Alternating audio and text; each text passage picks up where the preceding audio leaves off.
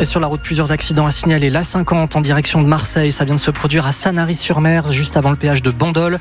Deux véhicules impliqués sur la voie du milieu, la voie de droite et la bande d'arrêt d'urgence. Il y a pour l'instant un petit embouteillage de pas grand-chose. La D43 est momentanément coupée à Roquebaron dans les deux sens de circulation pour dégager les deux véhicules accidentés.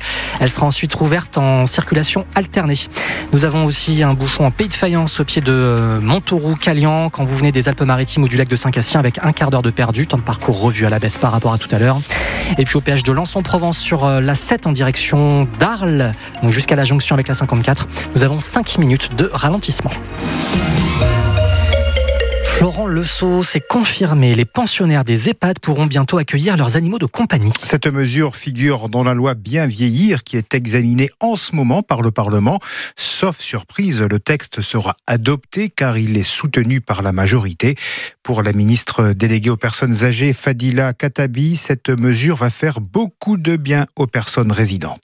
Elles pourront désormais amener avec elles, quand elles se rendent en EHPAD, leur animal de compagnie, le petit chat, le chien ou même le canari. Le gouvernement est favorable, tout comme d'ailleurs le sont également les Français, les directeurs d'EHPAD, la Fondation 30 millions d'amis. Ça nous semble effectivement aller dans le bon sens. C'est une très belle avancée que je salue. Et donc, bien sûr, je soutiens cette mesure qui me semble tout à fait pertinente. Ce droit nouveau euh, s'imposera également aux EHPAD privés.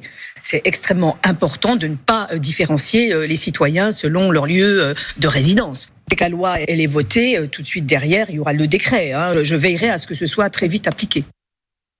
Personnes âgées chez nos confrères de France 2, elle espère que cette mesure sera appliquée dès ce printemps. À la cour d'assises de Vaucluse, verdict attendu aujourd'hui pour Ilias Akoudad, ce jeune de 22 ans qui a finalement avoué avoir tué le policier Éric Masson le 5 mai 2021 à Avignon. L'avocat général a requis la réclusion criminelle à perpétuité avec une peine de sûreté de 22 ans. À hier, une compagnie de CRS arrive en renfort dans le quartier du Val des Rougières. Un quartier où les trafiquants de drogue bataillent pour s'implanter. Il y a des tirs d'intimidation quotidiens depuis une dizaine de jours. Pas question de laisser faire ces dealers, nous assure le maire d'hier, Jean-Pierre Girand. La police nationale essaie d'éradiquer le trafic de drogue au Val des Rougières, qui est tenu par des locaux.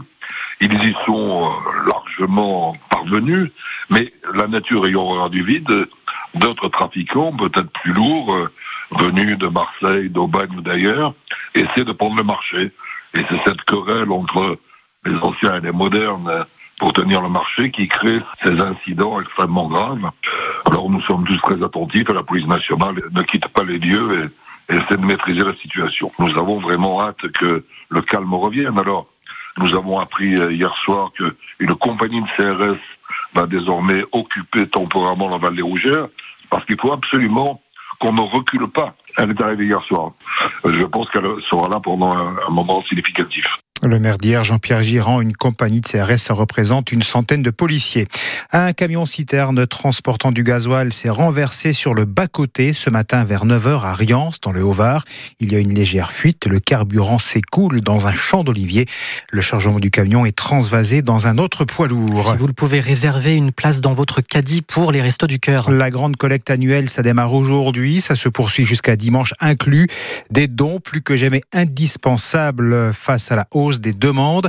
Les bénévoles vous attendent à l'entrée des grandes surfaces. Ils vous donnent une liste des produits les plus recherchés. Quelques exemples avec Philippe Vincent, directeur de l'entrepôt principal de Marseille. On n'a pas d'angoisse parce qu'on se dit que les gens sont généreux et que même si euh, il y a de l'inflation et que la vie est pas toujours facile, euh, bah, c'est pas très compliqué quand on va au magasin euh, bah, de mettre quelques produits, même si on donne pas beaucoup. Ne prenez pas le réflexe systématiquement de mettre des pâtes et du riz parce que on en a énormément chaque année, mais pensez à donner euh, des boîtes de conserve de légumes, des desserts, des biscuits, euh, des fruits en conserve, des choses comme ça. Pensez à donner des produits d'hygiène, des brosses à dents, du dentifrice, des protections féminines, du savon, voilà, du gel douche. Ça coûte cher euh, d'acheter ces produits-là pour l'hygiène de base de chaque individu. Conseil recueilli par Christophe Van Ven à Marseille. Effectivement, les Marseillais les Provençaux sont généreux. Dans les Bouches-du-Rhône, par exemple, 4,3 millions de repas distribués lors de la précédente campagne. C'est 600 000 de plus que l'année d'avant. Et puis bien sûr, ne manquez pas le concert des Enfoirés ce soir sur France Bleu Provence en simultané sur TF1. France Bleu, radio partenaire choisi par les bénévoles des restos de Coluche. Et vous pourrez acheter le CD ou le DVD dès demain. Chaque achat équivaut à 17 repas pour les restos. Et le président des Restos du Cœur est l'un des invités de Wendy Bouchard au Salon de l'Agriculture à Paris dans un instant, tout comme la ministre déléguée au ministre de l'Agriculture Agnès Pannier-Runacher. Et d'ailleurs, c'est certainement l'image du jour. Des tracteurs et des bottes de paille au pied de l'Arc de Triomphe. Action surprise des agriculteurs de la coordination rurale ce matin à Paris.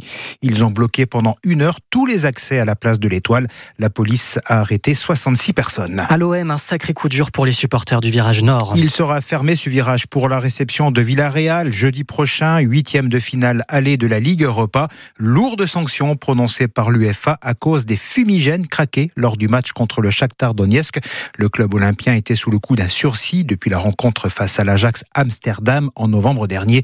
L'OM qui joue d'abord à Clermont en championnat à demain à 21h. Et puis une chanson inédite est dévoilée ce matin. Un titre d'Anna Bachung enregistré en 1981. Le chanteur l'avait improvisé en studio. Ça s'appelle On n'a pas l'air. En petite coupure et en gros câlin, une affaire qui me semblait inouïe, inouïe, inouïe.